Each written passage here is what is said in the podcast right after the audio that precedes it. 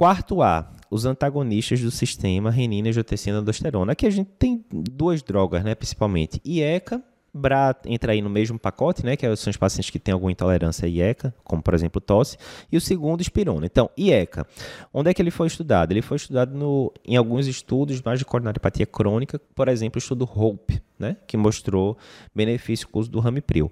Você vai usar é, IECA no paciente que chega com síndrome coronariana aguda, coronariopatia de forma geral, ele tem hipertensão, ou diabetes, ou doença renal crônica, ou tem uma fração de ação baixa. Aí é classe 1, é para usar, mas você pode usar IECA de rotina na síndrome coronariana aguda como indicação 2A, ou seja, né, basicamente usar para todo mundo, né, pelo que as diretrizes colocam. Dá preferência para o IECA, que tem mais evidência. O BRA você usaria mais uma vez, quando tem intolerância ao IECA, por exemplo, o paciente já usou enalapril antes e tinha tosse, já fala, não, eu não passo enalapril não que eu tenho tosse. Aí tudo bem, pode ir de BRA.